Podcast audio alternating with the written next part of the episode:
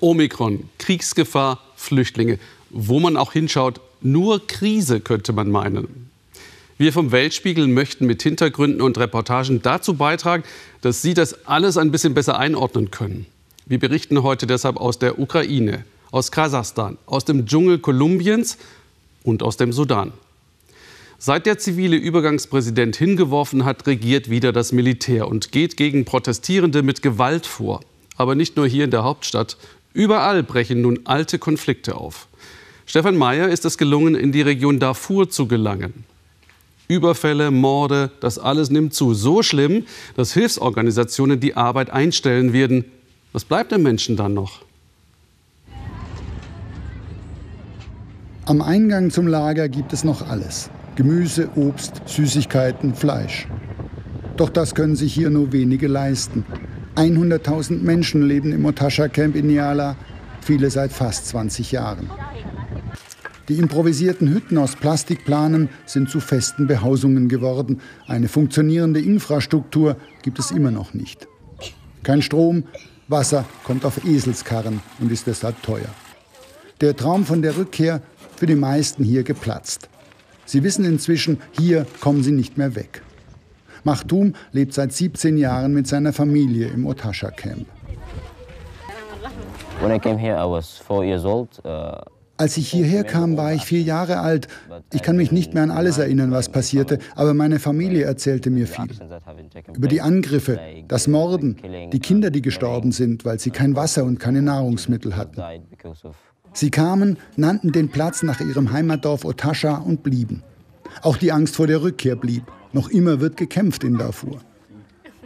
Die Leute würden hier jeden Job annehmen, sagt Machtum, aber es gibt eben keine Arbeit. Er selbst hat sich aufs Lernen verlegt. Er spricht inzwischen fließend Englisch, außerdem Türkisch und Spanisch. Jetzt lernt er Deutsch. Er will sich herausstudieren aus diesem Lager, wo er sich nicht einmal gesund ernähren kann. Viele Menschen im Sudan kämpfen noch immer gegen den Hunger, hängen von der Unterstützung internationaler Hilfsorganisationen wie dem Welternährungsprogramm ab. 30 Prozent aller Kinder sind es in Süddarfur. Haji Suleiman ist mit ihrer Tochter Razan ins Gesundheitszentrum gekommen. Das Kind ist chronisch unterernährt, bekommt regelmäßig besonders fett- und vitaminreiche Zusatznahrung. Rasan ist genau vor einem Jahr geboren. Als sie sechs Monate alt war, merkte ich, dass sie nicht gesund ist. Jemand aus dem Gesundheitszentrum hier brachte uns beide her. Inzwischen geht es Rasan zum Glück besser. Rasan wird noch lange Hilfe brauchen, denn ihre Mutter kann sie nicht ausreichend versorgen.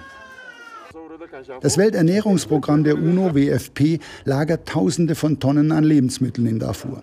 Allein hier in Niala sind es rund 13 Millionen Tagesrationen. Getreide, Öl, Hülsenfrüchte.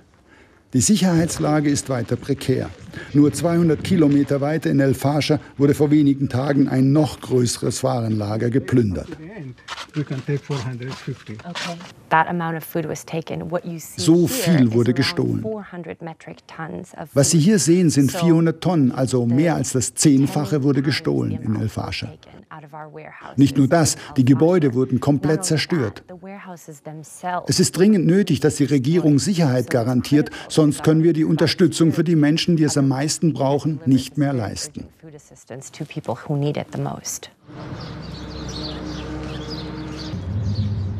Das WFP hat die Hilfe für ganz Norddarfur vorläufig eingestellt. Das heißt, zwei Millionen Menschen werden nicht mehr unterstützt. Verantwortlich für den Überfall sollen Milizen gewesen sein, ehemalige Nomaden. Ein alter Konflikt flammt da wieder auf. Der Konflikt zwischen Nomaden und Bauern um knappes Weideland und Wasser. Ein Bürgerkrieg, bei dem 400.000 Menschen umgekommen sind, weil Nomaden auf Kamelen die Dörfer der Bauern niederbrannten und die Bewohner ermordeten. Viele wagen sich noch immer nicht in ihre Dörfer zurück. Aber nach fast zwei Jahrzehnten fehlen auch schlicht die Kenntnisse, wie man Landwirtschaft betreibt. Das Welternährungsprogramm bietet deshalb Trainingsprogramme an, die die Wiederansiedlung erleichtern, etwa für den Anbau von Gemüse. Wir hatten nichts im Lager. Wir konnten uns nichts leisten. Das war der Grund, dass wir zurückkamen. Wir wollen nur leben. Wir sind hergekommen, weil wir so arm waren, nur deshalb. Jetzt sind wir gerne hier und bauen Tomaten an.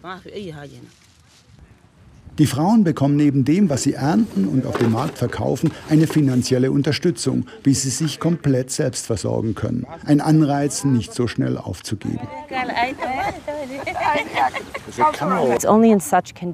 Nur so kehren die Leute zurück in ihre Heimat und sind keine Flüchtlinge mehr. Sie können ihren Lebensunterhalt selbst bestreiten und bekommen wirtschaftliche Chancen.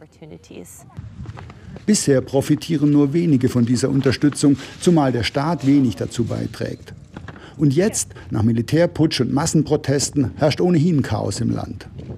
Es wird noch Jahre dauern, bis die Leute in ihre Dörfer zurückkehren können. Ein anderer Weg aus den Lagern führt über Bildung. Doch auch der ist steinig.